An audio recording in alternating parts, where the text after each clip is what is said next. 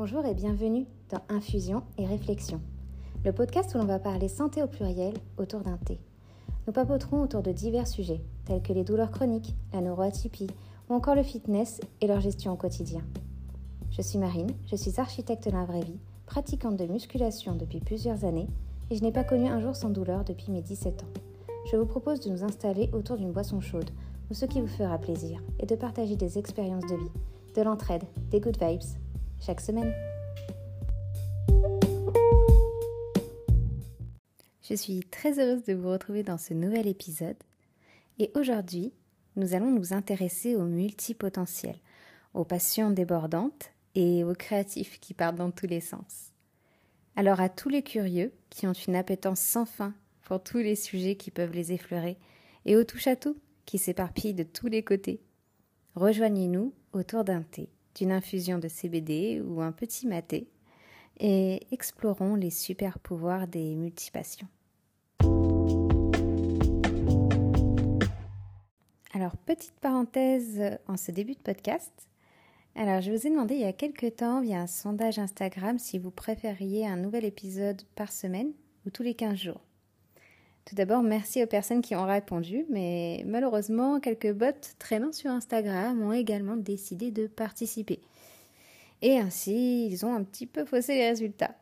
Du coup, dans l'idée d'avoir les retours de véritables personnes, n'hésitez pas à me donner votre avis via mes messages privés sur les réseaux sociaux ou en commentaire, ou bien par cet email greenylife at gmail.com.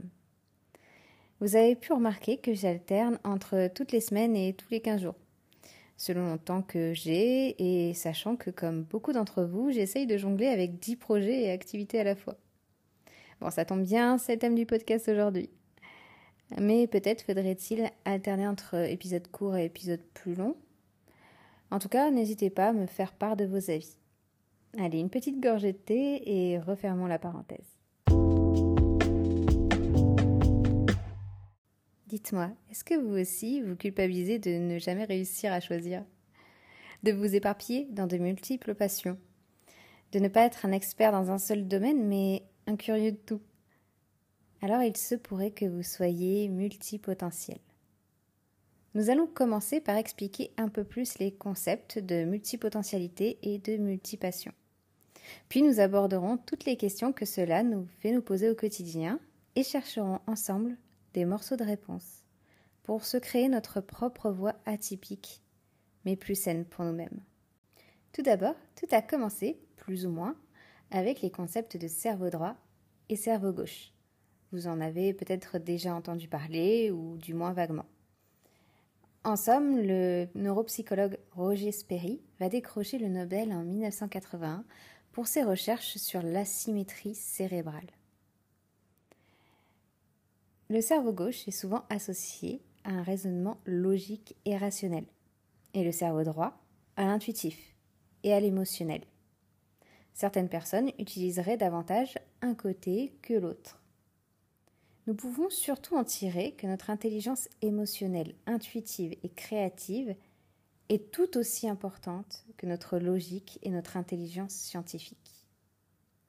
Ce qui nous amène aux recherches du neuropsychologue Garner qui en 1984 nous a parlé des différents types d'intelligence. Enfin, on s'ouvre à d'autres formes d'intelligence que la logico-mathématique tant mis en avant, comme si elle n'était que la seule forme de haut potentiel. Or, Garner nous parle enfin d'intelligence émotionnelle, d'intelligence spatiale, d'intelligence kinesthésique, d'intelligence musicale, etc. On lui doit donc une bonne partie de notre thème d'aujourd'hui la multipotentialité. Car, en effet, il fallait déjà reconnaître ces différents types d'intelligence pour arriver à parler un jour de multipotentialité. Et pourtant, encore aujourd'hui, les tests de haut potentiel sont encore très centrés intelligence logico-mathématique et mémoire de par cœur entre guillemets, avec le WAIS 4. Alors que ces tests de QI ne détectent qu'une petite partie des spectres d'intelligence. Mais c'est déjà une base et c'est déjà bien plus qu'à une époque. Et pour revenir s'ancrer dans des recherches un peu plus récentes, connaissez-vous les travaux et livres de Myriam Augier, sur le multipotentiel atypique? C'est selon moi la maman de ces concepts, qui maintenant sont abordés de plus en plus, et qui auparavant n'étaient pas du tout définis. On était juste des originaux, un peu beaucoup spéciaux, qui s'éparpillent. Avec les recherches de Myriam, on comprend enfin qu'il existe un sens, et surtout un potentiel à nos passions débordantes et multiples. Myriam nous redonne espoir et bien plus encore, nous donne de la force en nous expliquant que la diversité cognitive est une force et que les multipotentiels atypiques sont une chance dans ce monde. Elle nous explique donc que les multipotentiels ont des idées novatrices, une très bonne intuition, une vision durable de l'avenir, une curiosité à toute épreuve, une capacité de remise en question incroyable, un sens de l'humour atypique, un trait pour le beau dans tout ce qui les entoure, un perfectionnisme dans leurs tâches et des attraits pour de multiples métiers.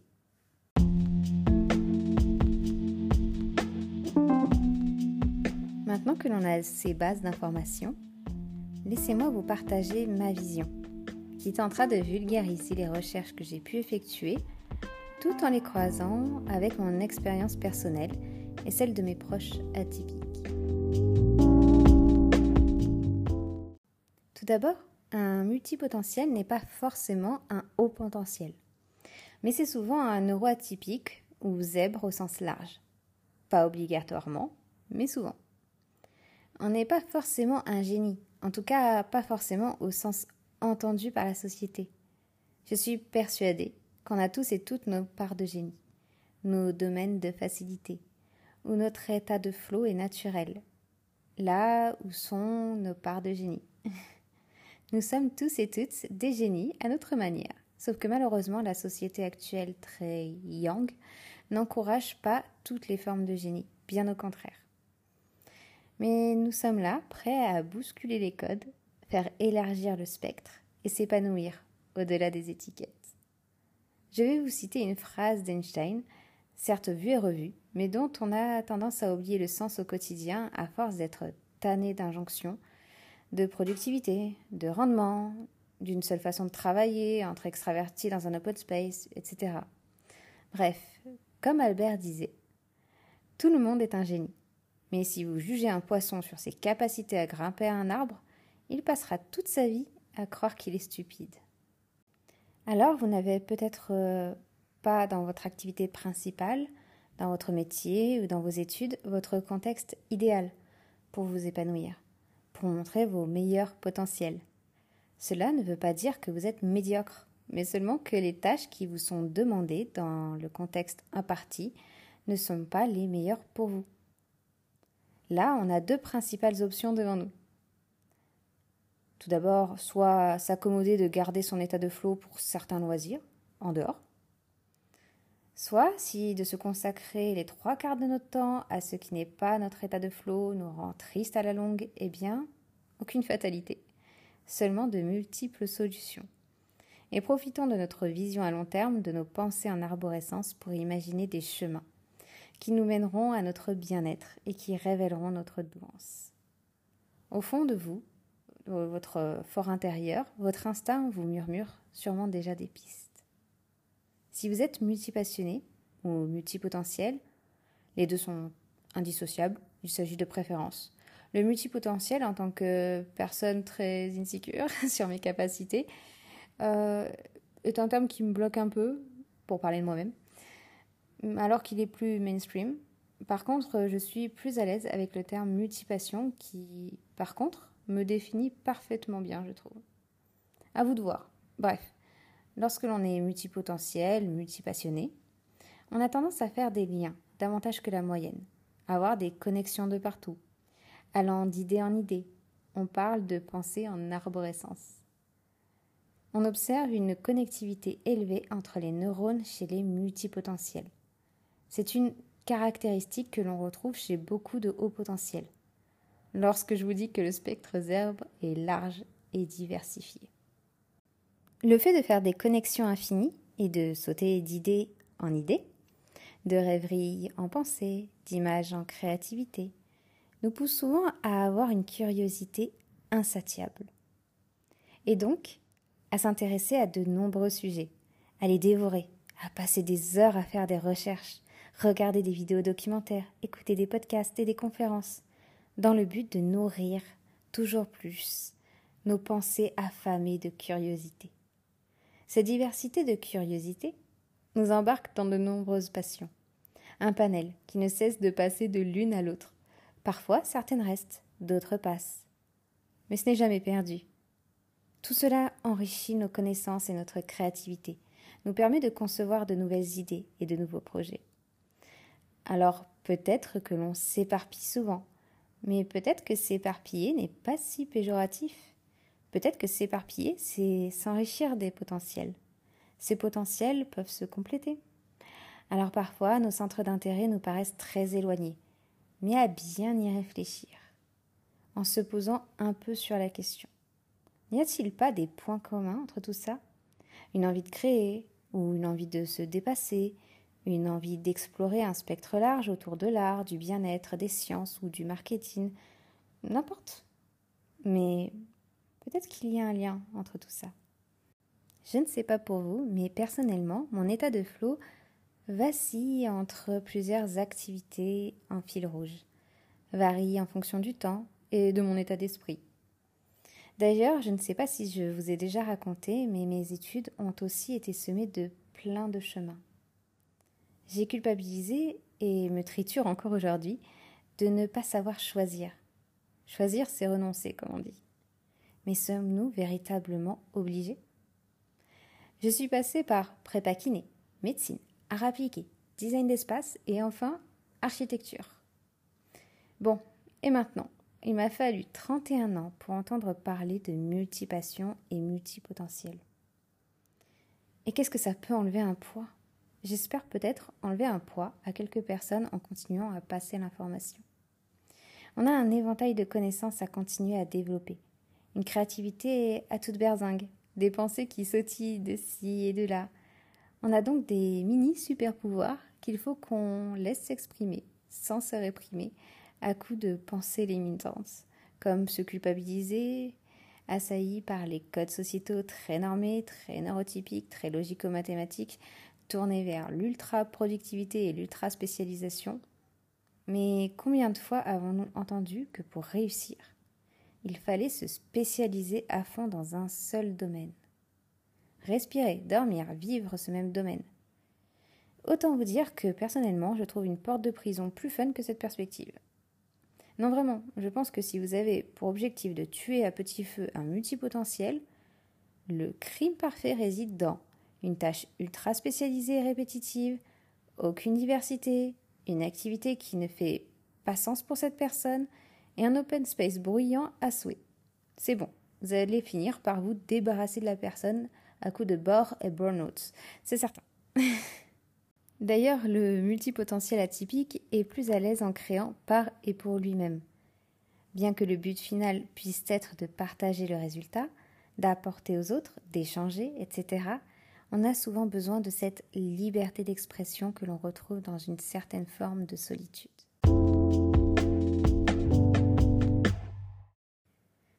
Créer demande souvent d'être seul, dans un contexte que l'on maîtrise la manière dont sont faits les espaces de travail aujourd'hui, plein de stimulation dans tous les sens, de potentiels regards des autres, bloque la plupart d'entre nous.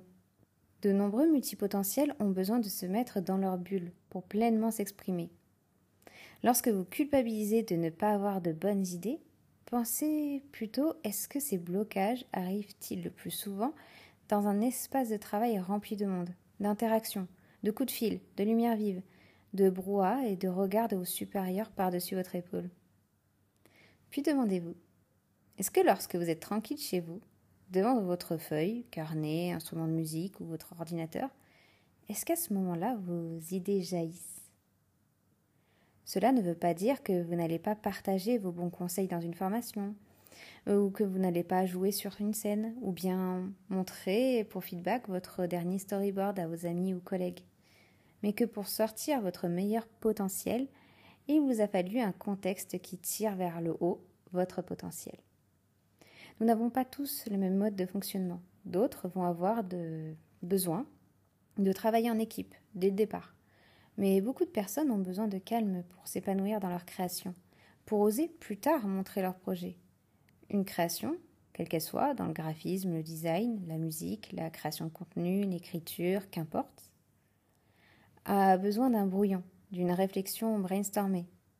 Pas dans la version en équipe afin, enfin pour certains peut-être, mais d'un brainstorming seul avec ses idées. Une feuille, un ordi, qu'importe. Ainsi, de par des mots en expression, de gribouillis en croquis, de listes en collage, jaillira les meilleures idées. Pour après s'affiner de plus en plus, comme une sculpture taillée dans un bloc de pierre. Pour enfin avoir un début de ce que votre idée intérieure était. Et après, on pourra peaufiner avec les feedbacks.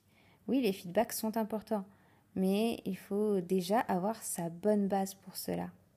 Et souvent, l'on se bloque par peur de jugement en groupe, alors que seul, ça ne regarde que nous. Et nous-mêmes au début, donc on laisse s'épanouir nos idées. On ose mélanger les inspirations et les sensibilités. On ose, et c'est encore plus beau. Peut-être que vous n'auriez pas eu ces idées géniales, peut-être que vous n'auriez pas suivi ce chemin, si avant cela, vous n'en aviez pas testé plein d'autres, si avant cela, vous ne vous étiez pas enrichi de multiples sujets. Ensuite, peut-être que votre concentration vous semble en montagne russe. Alors, TDAH à part, dont je fais partie, mais même sans TDAH, lorsque l'on est multipassionné. Le fait de s'intéresser à 100 trucs à la fois nous fait parfois sauter d'un sujet à l'autre, alors que nous souhaitions à la base nous concentrer sur une tâche. Et puis là, au travail, sur un dossier important, pop une idée de recherche. On la note compulsivement sur un post-it pour plus tard. Ou alors on ne peut s'empêcher d'ouvrir Google. Alors certes, cette concentration en montagne russe d'hyperfocus en hyper-distraction peut être gênante dans un monde d'hyper-productivité, dans un monde où cette manière de penser atypique n'est pas comprise. On est là pour ça, pour se dire que d'autres vous comprennent, et que peut-être euh, qu'on peut faire de ces atypismes une force. Une force car notre vision étant différente, elle apporte de nouveaux points de vue sur un projet déjà existant ou bien elle peut permettre d'innover. Les plus grands innovateurs de ce monde ne sont-ils pas des personnes décrites comme spéciales, atypiques, voire marginales par leur entourage? En tout cas, avant qu'ils et elles ne soient reconnus. Alors pouvons-nous vivre de nos multipassions? On voit heureusement une diversité de nouveaux métiers se profiler à l'heure de l'avènement de l'auto-entrepreneuriat, une manière de travailler au sein de laquelle on retrouve beaucoup de multipotentiels. Mais beaucoup d'entre nous sont salariés parce qu'on a suivi une voie dite secure, parce que notre métier demande d'en passer par là, ou parce que on ne sait pas encore comment faire autrement. Bon, évidemment, on peut s'épanouir dans le salariat, heureusement. Mais il est parfois compliqué de trouver le bon environnement de travail en tant qu'atypique et de se focus sur un seul domaine en tant que multipassionné. C'est pour cela que l'on entend de plus en plus parler des sides business. Avoir un side business, c'est le fait de développer une activité à côté de son activité principale, dans le but de la monétiser. J'entends et lis souvent que les side business sont très répandus chez les multipotentiels, multipassionnés. En effet, nous voudrions faire de tout un business. Chaque idée mérite d'être développée en business. Nos plans et projets fous peuvent tous devenir marketing. Je crois que ce n'est pas le cas de tout le monde. Encore une fois. Le marketing n'a jamais été mon truc.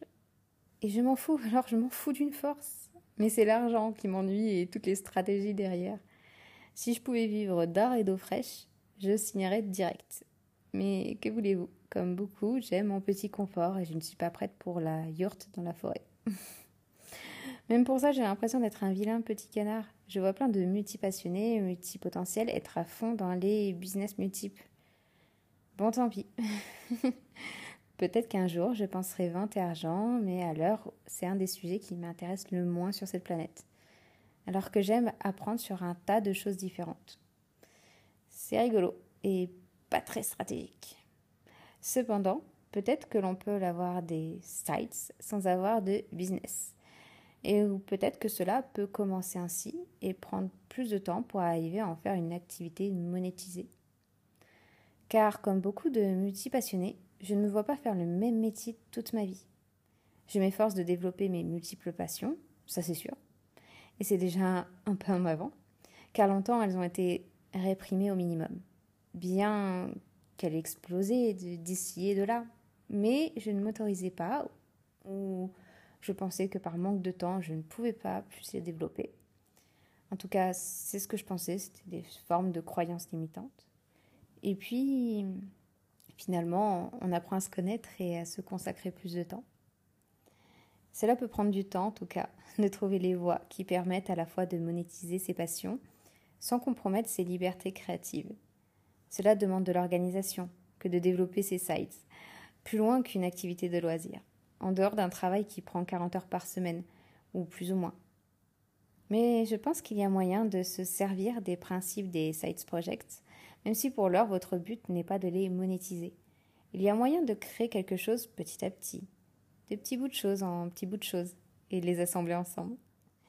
Afin d'à terme se construire un style de vie complet, entre métier, travail, passion, douance multiples, en accord avec nos valeurs et notre caractère. Petit à petit, on se connaît de mieux en mieux.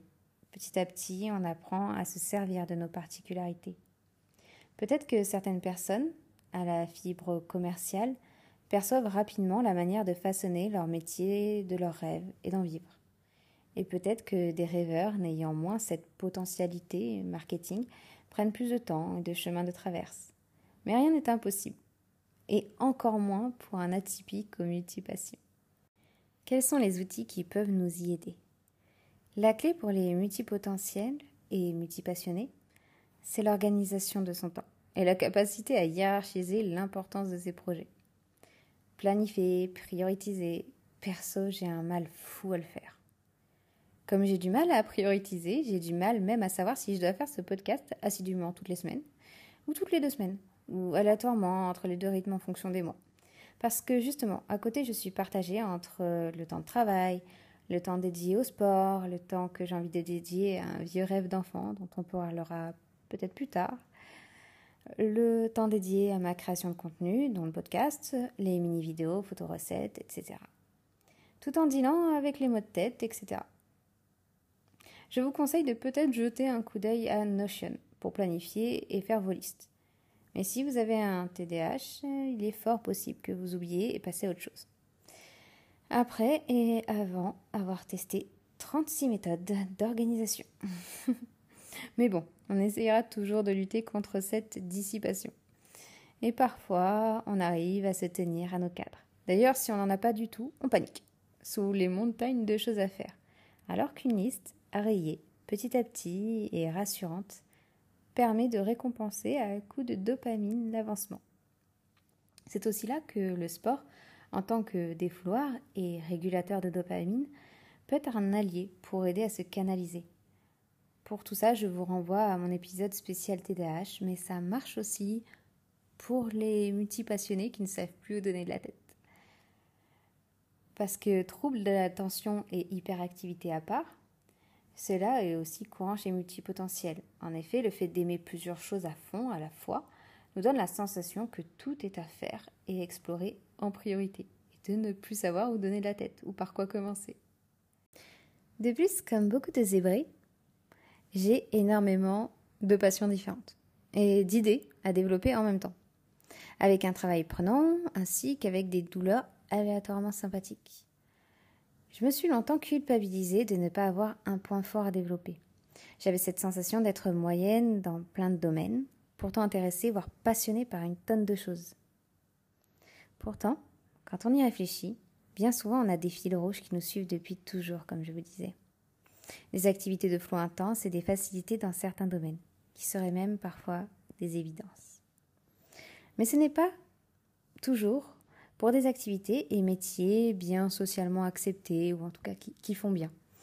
Lorsque l'on est né dans une société prenant un monde de productivité sans faille, de marketing à outrance, de métiers dits d'avenir, qui classent des minuscules petites cases, enfin dans des minuscules petites cases, les métiers dignes d'intérêt et les soi-disant niches de hippies sans avenir de l'autre. Un bon moyen d'être malheureux toute sa vie dans un boulot certes stable, mais qui ne permet pas de développer notre meilleur potentiel, nos meilleurs potentiels. Car peut-être que beaucoup trop normé pour nous, car peut-être que l'on a suivi les voies que les gens, la société, approuvent, en laissant de côté nos véritables passions réprimées. Car peut-être que l'on veut tellement toucher à tout, tout en ne descendant personne, peut-être que l'on s'est contraint dans des cases beaucoup trop petites pour nous. Mais rassurons-nous, les mentalités évoluent, bien que tranquillement, mais sûrement, et suivre sa propre voie est de moins en moins tabou.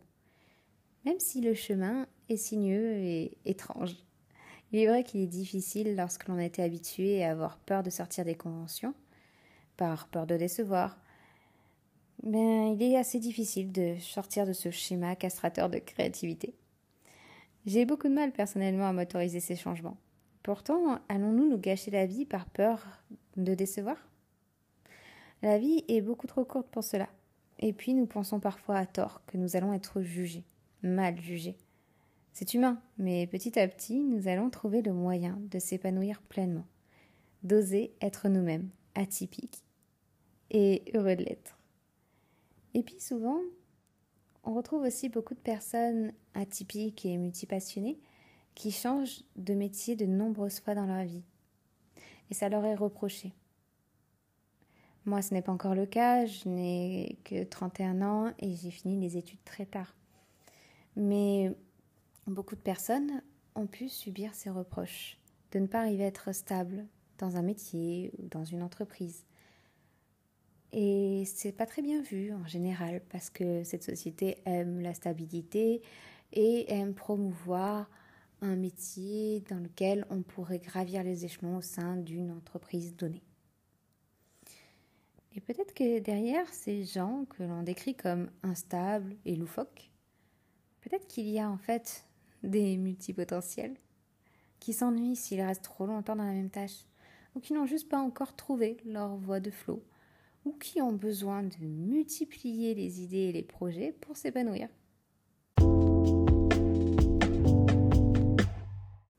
Je vous propose pour finir un petit exercice. Alors, unissez-vous d'un papier, d'un stylo ou bien de votre ordinateur, de votre téléphone portable, comme vous préférez. Notez toutes les choses qui vous passionnent et toutes les choses que vous avez envie de faire. Laissez-vous aller, on balance tout en vrac. On ne réfléchit pas. Puis, on prend un peu de thé, on prend l'air et on y revient. On relit tout ça. Puis, on fait des connexions, on rassemble les choses qui vont ensemble dans plusieurs petits groupes. Et on trouve des valeurs communes, un mot ou une expression pour les rassembler. Et peut-être que l'on peut faire une troisième étape encore. Après avoir de nouveau un petit peu de recul sur la situation, avoir laissé infuser tout ça. Au final, je suis sûre que vous allez trouver le point commun de toutes ces passions, et comment elles s'alimentent, et surtout les valeurs qui vous animent derrière tout ça.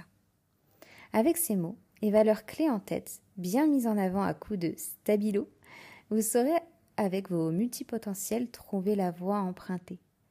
Peut-être pas distinctement, mais globalement. L'intuition est déjà là, il suffit de l'écouter.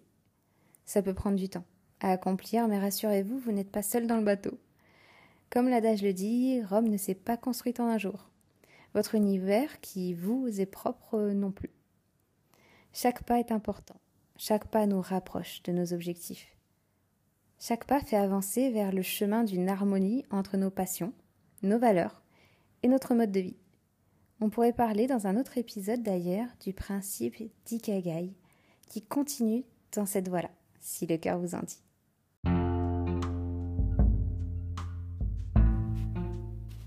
Cet épisode est à présent terminé. Je t'invite à t'abonner, à le partager et à le noter sur ta plateforme préférée.